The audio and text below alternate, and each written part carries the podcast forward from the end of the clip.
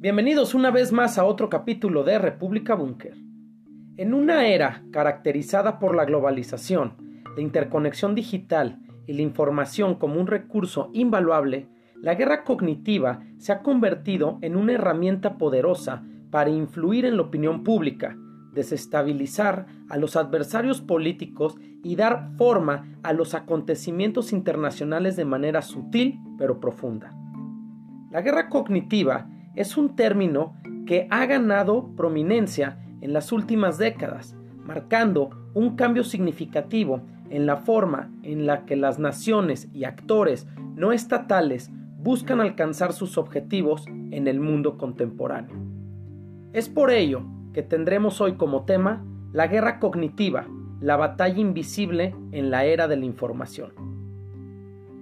Haciendo un poco de historia, durante la Primera Guerra Mundial se utilizaron tácticas de guerra psicológica como la propaganda y manipulación de la información, para con ello influir en la moral de las tropas y de la población civil en los países en conflicto.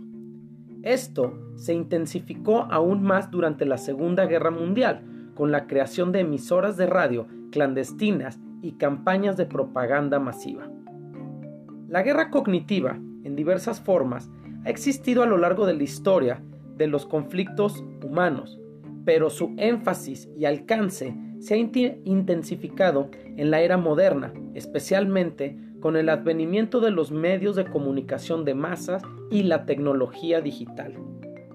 Hoy en día se puede analizar la guerra cognitiva como una estrategia que busca influir en la percepción, creencias y emociones de individuos y grupos a través de la información, la propaganda y la manipulación psicológica. A diferencia de la guerra convencional, o también conocida como guerra tradicional, que está centrada en la fuerza física, la guerra cognitiva se enfoca en la batalla por la mente de las personas.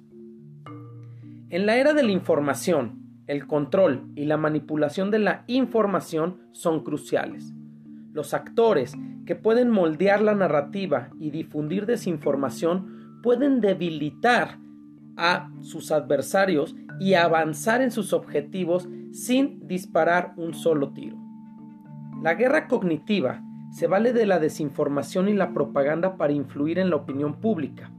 Esto puede incluir la difusión de noticias falsas, la creación de perfiles falsos en redes sociales y la manipulación de discursos para crear divisiones en la sociedad. Los gobiernos de China, Rusia, Ucrania, México, de otros países, son un ejemplo de actores políticos que han sido acusados de utilizar bots y cuentas falsas en redes sociales para difundir propaganda y polarizar a la opinión pública. Los objetivos de la guerra cognitiva varían, desde socavar la confianza en las instituciones democráticas hasta justificar acciones militares. Puede también utilizarse tanto a nivel nacional como a nivel internacional, y los actores pueden ser estados, grupos terroristas u otros actores importantes dentro del escenario geopolítico global. Durante la pandemia del COVID-19, se propagó una gran cantidad de información falsa y teorías de conspiración en línea. Esto incluyendo afirmaciones falsas sobre el origen del virus, también sobre la efectividad de las vacunas y la propagación de remedios no comprobados, generando especulación dentro del escenario geopolítico. En la actualidad, la guerra cognitiva se manifiesta en múltiples formas. En el conflicto de Ucrania y Rusia, por ejemplo, Ambos países han sido acusados de la, difusión, de desinformación y noticias falsas.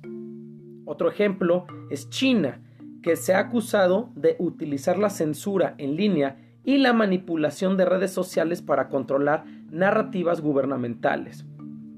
Algunas organizaciones terroristas y otros grupos extremistas en Medio Oriente como Daesh han utilizado la guerra cognitiva de manera efectiva para reclutar seguidores y difundir su ideología a través de videos y mensajes en línea.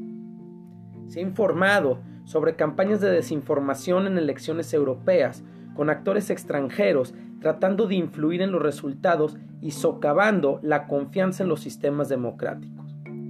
Estos son solo algunos ejemplos de cómo la guerra cognitiva se ha utilizado en los últimos tiempos como una herramienta para influir en la percepción pública y con ello destruir la estabilidad política en diferentes regiones del mundo.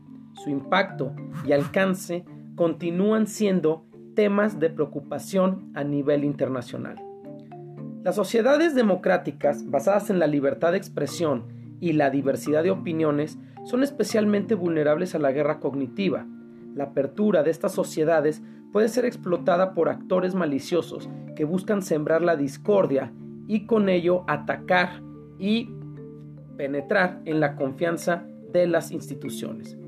Es importante tomar en cuenta que la desinformación y propaganda es uno de los elementos clave de la guerra cognitiva, ya que detonan en la difusión deliberada de información falsa o engañosa, creando y distribuyendo noticias falsas, manipulación de imágenes o videos, dando como resultado la promoción de narrativas sesgadas para influir en la percepción pública hacia ciertos intereses. La importancia de entender este tema es que la población es parte de las operaciones psicológicas que son utilizadas en influir en las creencias y emociones de la persona, utilizando con ello el miedo, la indignación o la solidaridad para lograr objetivos específicos y con ellos manipular la psicología humana a nivel social. La guerra cognitiva consiste, como lo hemos mencionado, en desarticular el raciocinio cartesiano y reemplazarlo por uno que parece lógico, pero en realidad es una representación manipulada de la realidad. Hoy en día, la guerra de la información a menudo se manifiesta como una guerra de desinformación, donde se diseñan y difunden mensajes cuidadosamente diseñados planteando con ello un nuevo dominio dentro de la guerra o sus manifestaciones de conflicto, el cual va dirigido tanto contra las poblaciones de los propios países como contra los extranjeros, degradando así la capacidad de saber, producir y frustrar activamente el conocimiento. En este contexto, la, proliferación de plataformas de redes sociales y medios digitales ha proporcionado un entorno ideal para la guerra cognitiva. Los actores pueden llegar a audiencias masivas de manera rápida y económica a través de estas plataformas, buscando a toda costa influir en la opinión pública para lograr objetivos políticos o estratégicos. Esto puede incluir la promoción de agendas políticas, la polarización de la sociedad y la creación de divisiones internas en un país o entre naciones. Una pregunta que surge frente a lo que sucede con esta guerra de información es cómo los actores pueden ejecutar sus estrategias y diseminar la información para lograr sus objetivos. La estrategia y los métodos son claros. A menudo se infiltran en comunidades en línea y grupos de interés para difundir sus mensajes de manera más efectiva y ganar la confianza de las personas, presentando verdades a medias que pueden distribuirse en dos escenarios.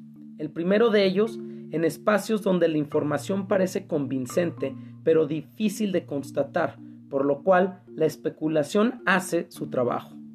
El otro escenario es que poco a poco la información lanzada se complementa con algunos datos que pueden dejar abierta la posibilidad de que la información sea verídica. Esto se complementa y combina con ciberataques y hacking para obtener acceso a información sensible o para interrumpir las comunicaciones y la infraestructura digital de un adversario, creando incertidumbre y confusión en la población receptora. Un factor que no se puede dejar de señalar es que, con mucha frecuencia, la guerra cognitiva está auspiciada con apoyo financiero y logístico de los gobiernos, organizaciones o grupos interesados en distribuir sus objetivos. Esto puede incluir financiamiento para campañas de desinformación, propaganda o golpeo en la imagen de algún actor que sea un obstáculo para sus propios intereses. Los datos, por lo tanto, son hoy el motor que mueve esta maquinaria y de donde se alimenta la guerra cognitiva, ya que los actores recopilan información sobre audiencias, tendencias y comportamientos en línea para adaptar sus estrategias y enviar información certera al público que requieren para distribuir de manera más eficiente noticias, videos o imágenes. A medida que se ha hecho más evidente el uso de la guerra de información, se ha desarrollado una mayor conciencia y se ha implementado contramedidas. Gobiernos y organizaciones han trabajado en la educación mediática, la verificación de hechos y la, la ciberseguridad para combatir la desinformación y la propaganda, haciendo promoción de la alfabetización digital, lo que se refiere a la capacidad de una persona para usar, comprender y trabajar con tecnologías digitales de manera efectiva y segura. Esto implica no solo la habilidad técnica para operar dispositivos y software, sino también la comprensión de cómo funcionan las tecnologías digitales, su impacto en la sociedad y la capacidad de utilizarlas de manera crítica y responsable. La conciencia, la educación y la participación ciudadana son las mejores defensas contra la guerra cognitiva. La responsabilidad personal y colectiva en la promoción de una información veraz y la construcción de resiliencia contra la manipulación son fundamentales en la lucha contra esta amenaza geopolítica en la era de la información. Muchas gracias por su atención y los esperamos en el próximo capítulo de República Búnker, plataforma geopolítica.